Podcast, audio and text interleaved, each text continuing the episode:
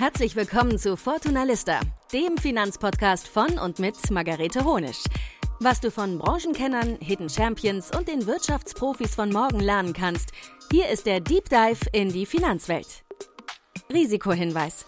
Die folgenden Inhalte dienen ausschließlich der allgemeinen Information und sind keine Anlageberatung, keine Rechtsberatung, keine Steuerberatung und auch keine Aufforderung zum Kauf oder Verkauf von Wertpapieren. Hallo und herzlich willkommen zum heutigen Podcast.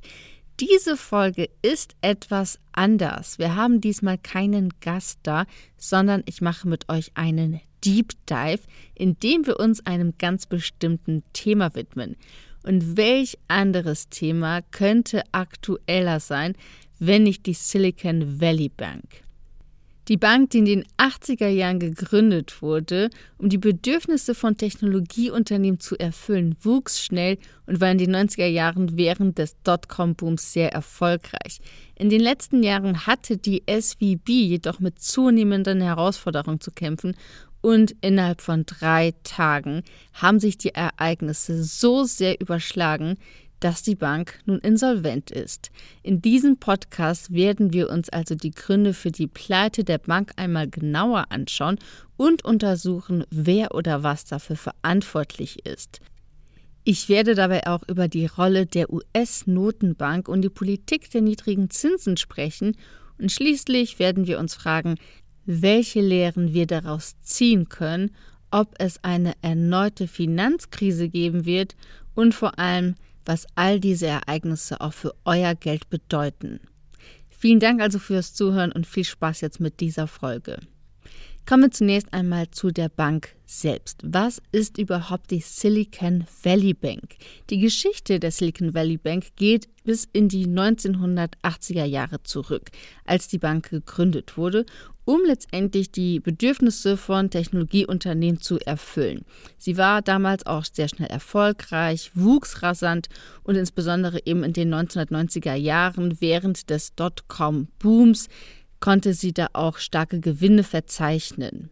Für alle, die es vielleicht auch nicht wissen, was war nochmal der Dotcom-Boom, vielleicht für all diejenigen, die jünger sind als 20 oder 25 Jahre. In den späten 1990er Jahren erlebte die Welt nämlich eine ja, beispiellose Explosion, kann man sagen, der Internetwirtschaft.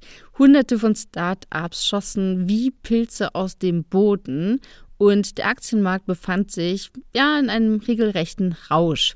Investorinnen waren bereit, wirklich Millionen in Unternehmen zu stecken, die noch nicht einmal Gewinne erzielten und vor allem aufgrund ihrer Online-Präsenz als vielversprechend galten.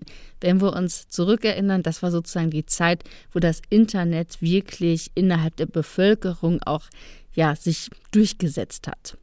So, und im Jahr 2000 erreichte der Dotcom-Boom dann letztendlich seinen Höhepunkt, als der Nasdaq-Index, der hauptsächlich aus Technologieunternehmen der USA besteht, einen Rekordwert von fast 5000 Punkten erreichte.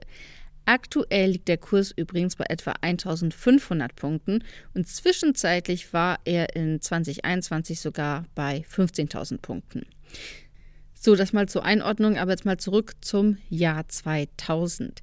Da platzte nämlich die Dotcom-Blase, denn viele der Unternehmen stellten sich als unrentabel heraus und viele Investoren und Investorinnen erkannten, dass sie letztendlich ja auf heiße Luft gesetzt hatten. Der Aktienmarkt stürzte ab und viele der einst vielversprechenden Unternehmen gingen bankrott. In Deutschland hatte der Dotcom-Boom ähnliche Auswirkungen. Auch hier führte der Hype zu einer Überbewertung der Unternehmen und zu einem Zusammenbruch der Aktienkurse. Und ein prominentes Beispiel, das ihr sicherlich kennt, ist die Telekom-Aktie. Diese stieg im Jahr 2000 auf einen historischen Höchststand von 103 Euro und 50 pro Aktie umgerechnet, nur um dann in den Jahren danach stark zu fallen. In meinem Buch Easy Money habe ich die Vorgänge noch etwas genauer aufgezeigt und beschrieben. Also für all diejenigen, die das Buch zufällig zu Hause haben, da könnt ihr das alles nochmal genauer nachlesen. Jedenfalls, was war passiert? Viele Anlegerinnen verloren hohe Summen und die Telekom musste sich reorganisieren, um den Verlust ihrer Marktkapitalisierung zu bewältigen. Insgesamt war der Dotcom-Boom ein wichtiger Moment in der Geschichte der Technologie und der Wirtschaft, muss man dazu sagen. Denn einerseits hat man hier gesehen, wie schnell und wie stark sich neue Technologien auf die Wirtschaft auswirken können, aber eben auch, wie riskant es sein kann, in neue und vor allem unerprobte Unternehmen zu investieren, also in sogenannte Wachstumsunternehmen. Aber zurück zur Silicon Valley Bank. Sie erlebte nämlich ihre Blütezeit mit dem Dotcom-Boom. Und wie man sieht, konnte sie sich ja auch bewähren und hat den Crash oder das Platzen der Blase auch gut überstanden. Seitdem haben wir in den letzten Jahren und Jahrzehnten auch einen großen Technologieboom erlebt und allen voran natürlich auch mit Unternehmen wie Facebook, Google, Amazon, Netflix, die auch ähm, ja entstanden sind und sich auch bewährt haben und auch stark gewachsen sind aber auch mit neuen Startups im Silicon Valley. Und all diese Startups brauchen natürlich vor allem eins und zwar Geld. Startups bekommen ja ihre Gelder von sogenannten VCs, also von Venture Capitals. Und dieses Geld muss ja irgendwo liegen und verwaltet werden. Also wenn ein Venture Capital Geld in ein Startup investiert, dann muss das, das Geld ja irgendwo aufbewahrt werden also bei einer Bank. Und in vielen Fällen war dies in den USA eben die Silicon Valley Bank. Die hat die Gelder der Startups verwaltet bzw. aufbewahrt. Was man dazu natürlich wissen muss, Banken lassen das Geld ihrer Kunden und Kundinnen nicht einfach ungenutzt irgendwo im Tresor herumliegen, sondern sie machen auch etwas damit. Und letztendlich machen sie das auch zur Absicherung. Daher legte auch die SVB das Geld am Höhepunkt des Tech-Booms, und zwar des letzten Tech-Booms im Jahr 2020, 2021, in langfristige Wertpapiere wie US-Staatsanleihen an. Grundsätzlich kein falscher Schritt, aber, und jetzt kommt das große Problem, das die Bank so anfällig machte, was ist passiert? Wir erinnern uns mal an das Jahr 2022 zurück, die Nachfolgen der Corona-Pandemie, der Ukraine-Krieg, der ausgebrochen ist und damit eben auch die gestiegenen Zinsen. All dies führte dazu, dass sich der Markt komplett drehte. Zum einen stoppte die Welle an VC-Geldern, das heißt eben, dass Venture Capitals nicht mehr bereit waren, so wie vorher in Startups zu investieren und da wirklich auch in großen Mengen das Geld eben in die Unternehmen zu pumpen, was dann letztendlich auch bei den Banken landete.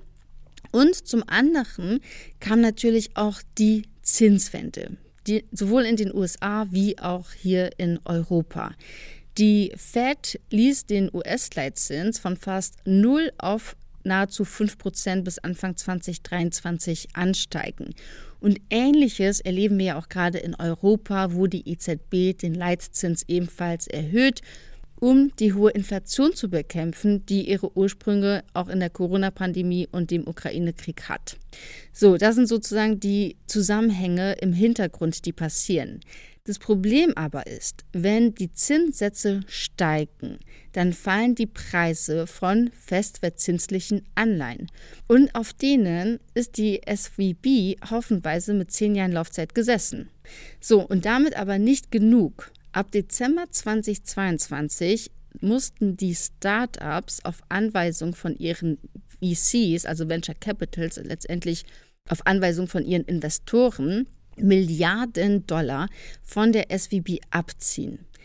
Denn sie bekamen kein frisches Geld mehr. Aber trotzdem mussten sie ja weiterhin Rechnungen bezahlen, mussten Gehälter bezahlen, mussten Mieten zahlen und so weiter, also all die Kosten, die ein Startup eben hat.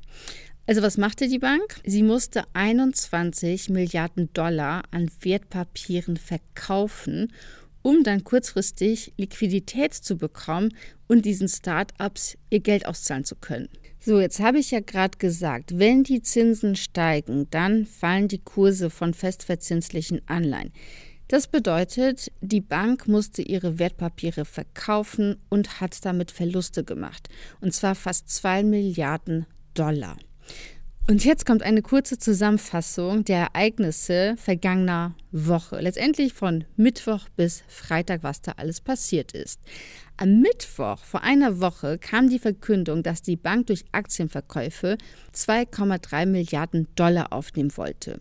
In diesem Zuge machte sich dann Unsicherheit breit und die Kunden, also auch andere Kunden, wollten ihr Geld sichern.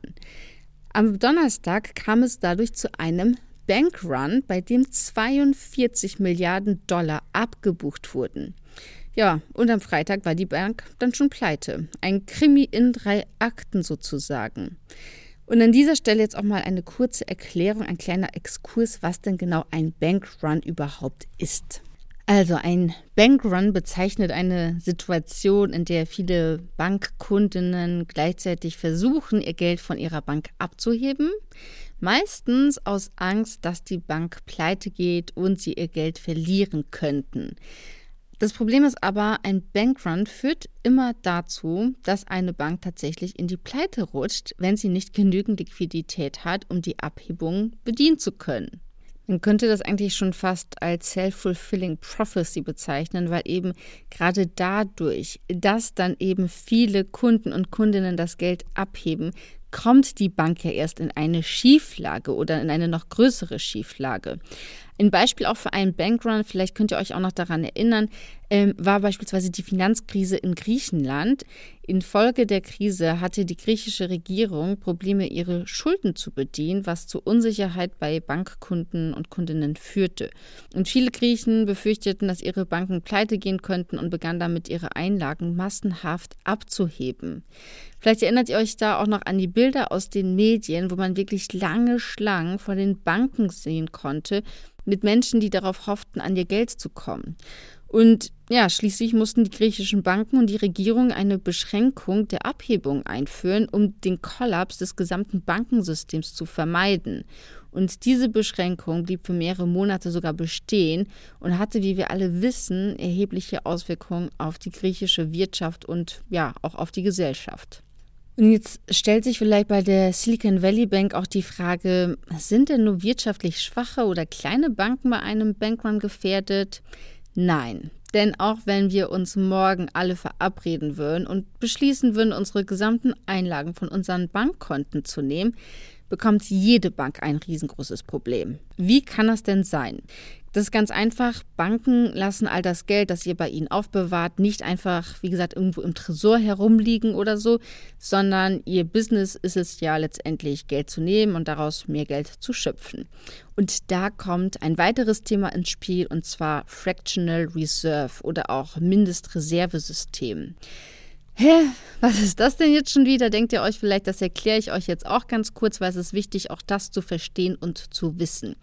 Also Fractional Reserve bezieht sich letztendlich auf ein Bankensystem, in dem eine Bank nur einen kleinen Teil der Einlagen, die ihr von Kundinnen anvertraut wurden, als Reserve aufbewahrt während der Rest in Form von Krediten und auch anderen Vermögenswerten ausgegeben wird.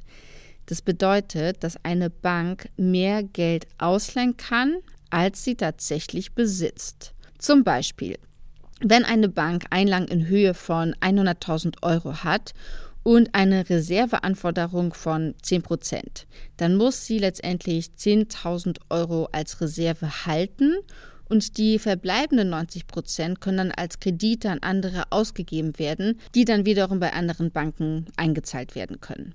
Und auf diese Weise entsteht letztendlich der Prozess des Geldschöpfens durchs Bankensystem oder wird dadurch in Gang gesetzt. So, das Fractional Reserve Bankensystem ermöglicht es also Banken, mehr Kredite zu vergeben und somit das Wachstum der Wirtschaft auch zu fördern.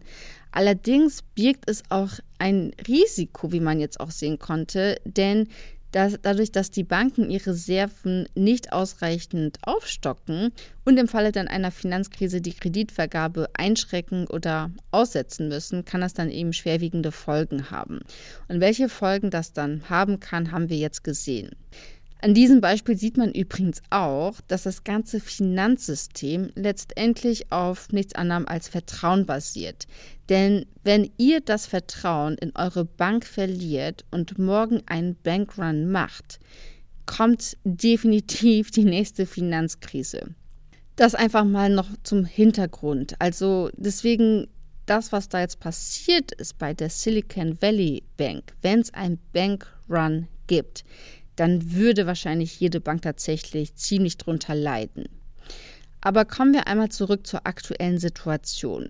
Bevor wir uns anschauen, ob wir vor einer Finanzkrise stehen, wollen wir natürlich auch wissen, wer ist denn jetzt eigentlich schuld an der ganzen Misere.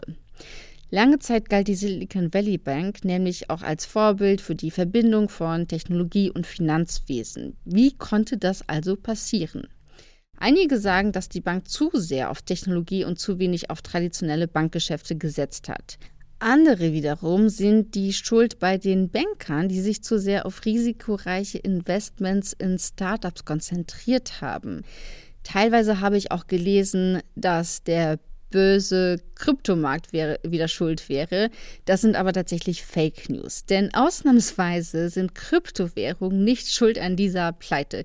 Sogar ganz im Gegenteil eigentlich. Diesmal hatte ein Kryptounternehmen, und zwar Circle Finance, Geld bei der Bank liegen und war vom klassischen Finanzsystem negativ betroffen. Und an dieser Stelle muss man sogar sagen, dass Circle Financial sogar sehr klug und sehr schnell reagiert hat und durch das Vernichten ihrer USDC-Token Schlimmeres verhindert hat. So, und dann gibt es noch diejenigen, die ähm, die Schuld auch bei den Venture Capitals tatsächlich sehen und suchen, die die Startup-Szene im Silicon Valley ja angeheizt haben, indem sie die Bewertung in die Höhe getrieben haben, weil eben Startups einfach sehr, sehr viel Geld auch bekommen haben. Tatsächlich ist es wahrscheinlich eine Kombination aus all diesen Faktoren, die am Ende zu der Krise geführt hat. Aber auch die Rolle der Fed darf nicht außer Acht gelassen werden. Denn die Politik der niedrigen Zinsen hat letztendlich dazu beigetragen, dass es zu so einer Überhitzung der Märkte überhaupt kam. Das Geld war also billig und man konnte billig Geld und Kredite sozusagen aufnehmen, billig Geld bekommen und dieses Geld dann auch ja, billig wieder investieren. Und weswegen ist das Geld so billig? Deswegen gibt es die niedrigen Zinsen wegen der Finanzkrise 2008. Aber dieses Fass werde ich jetzt hier nicht zusätzlich aufmachen, sondern wir kümmern uns jetzt um die aktuelle Situation. Unterm Strich ist es wichtig zu wissen, dass Banken und InvestorInnen sehr leicht an billiges Geld kommen konnten und dass sie dann eben manchmal auch in risikoreiche Geschäfte investiert haben. Und die Folgen dieser Fehlentwicklung sind nun deutlich zu spüren. Die Silicon Valley Bank musste einen massiven Verlust verkraften und ja, viele InvestorInnen haben wahrscheinlich auch viel Geld verloren. Krisen sind aber auch da, um daraus zu lernen. Und ja, was können wir jetzt aus dieser Krise lernen?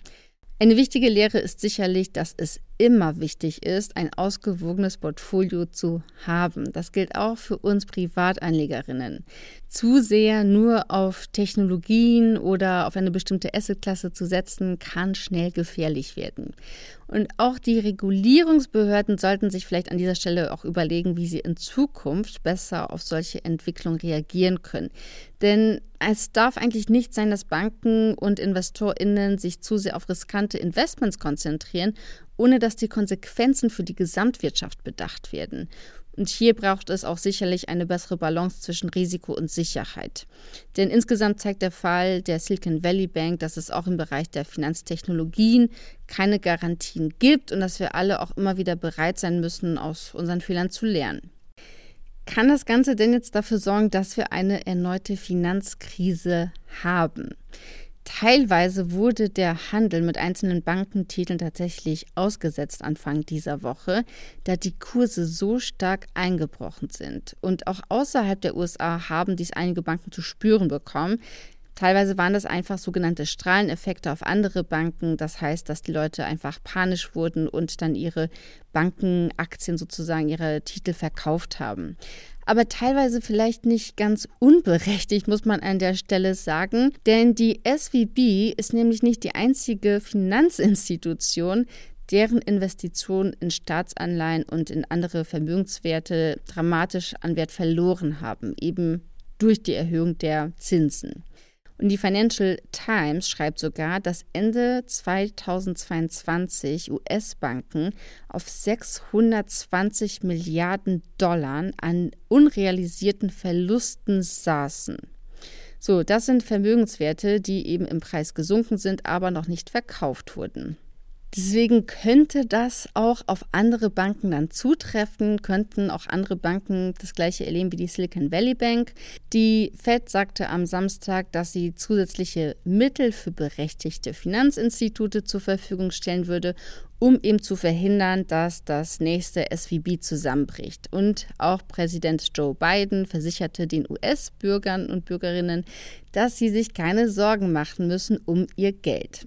Wer das gesehen hat, vielleicht habt ihr euch auch ein bisschen zurückerinnern können an die Rede von Angela Merkel und Sigmar Gabriel, denn die Worte waren tatsächlich auch sehr ähnlich gewählt und auch sie haben damals gesagt, ihr Geld ist sicher. Hinterher stellte sich heraus, dass sie sich selbst gar nicht so sicher waren, ob das so stimmt, was sie da den Bürgern und Bürgerinnen erzählt haben. Die meisten Analysten weisen jedoch darauf hin, dass US- und europäische Banken jetzt viel stärkere finanzielle Puffer haben als während der globalen Finanzkrise eben im Jahr 2008.